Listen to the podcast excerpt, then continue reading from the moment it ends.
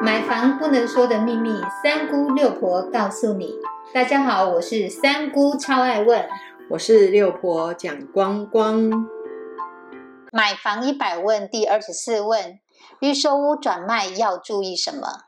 买预售屋，因为房屋完工的交期较长，其中变数也很多，因此有很多人都因为不同的原因而中途想要转卖。但最惨的是，已经有人愿意买了，但是建设公司的代销却不愿意帮忙。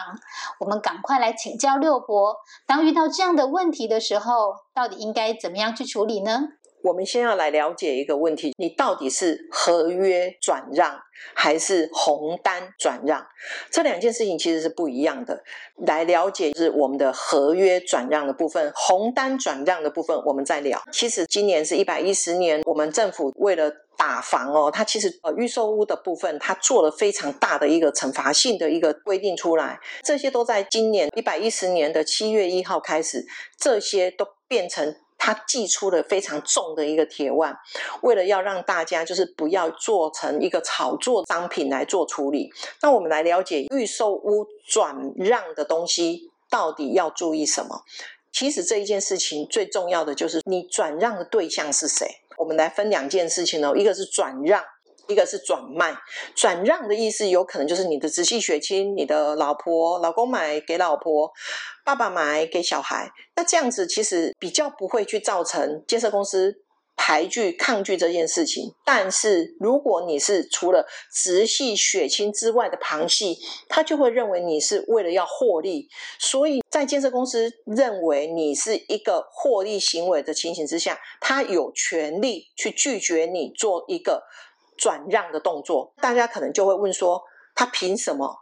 这个时候，请大家要去回头看看你的预售屋里面的条文，可不可以去做转让的动作？相信多数的人登记的时候啊，本来写老公的名字，现在变成老婆的，这是非常没有问题的。但是，有一些建设公司，他就会收取呃千分之一的手续费。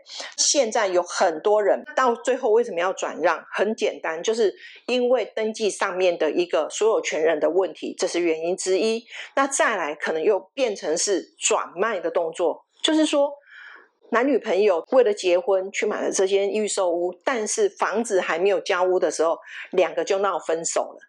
那登记当初买房子的一个呃签合约的人，有可能是女朋友，但是钱都是男朋友这边出的。那这个状况之下，要把这间房子卖掉的话，到底是要怎么处理才好？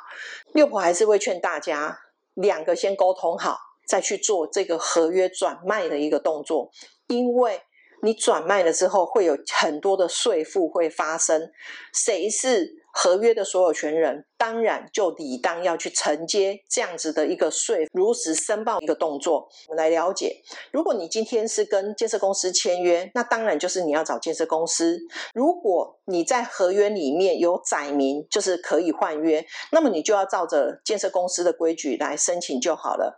当然，如果你今天是有获利哦，就以前如果你是是旧的中古屋，那就是你就是隔年哦，就是你超过十年以上的房子呢，就是隔年。并入你的综合所得税申报。如果是预售屋的话，从呃我们一百一十年的七月一号开始，你就是马上要去申报你的获利，要被课多少？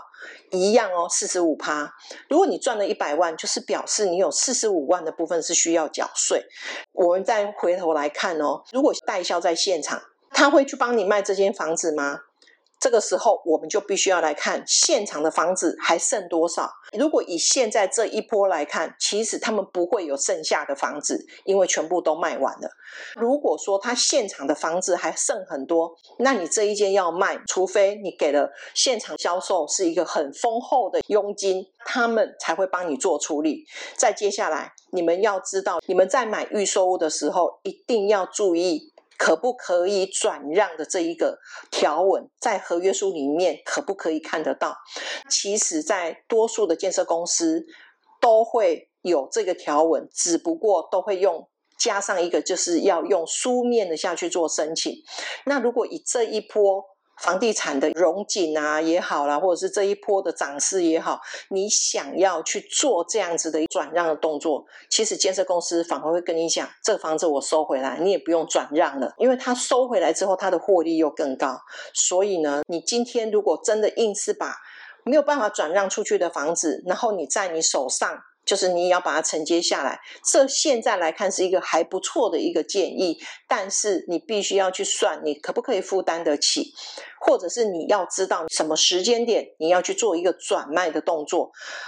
这又回归到一个原点，就是在买的时候，你要把很多的问题点考虑进去，不要一时冲动，然后让自己到最后抱着一个房子不知道怎么办才好，所以还是要更小心一点。有记住六婆的提醒了吗？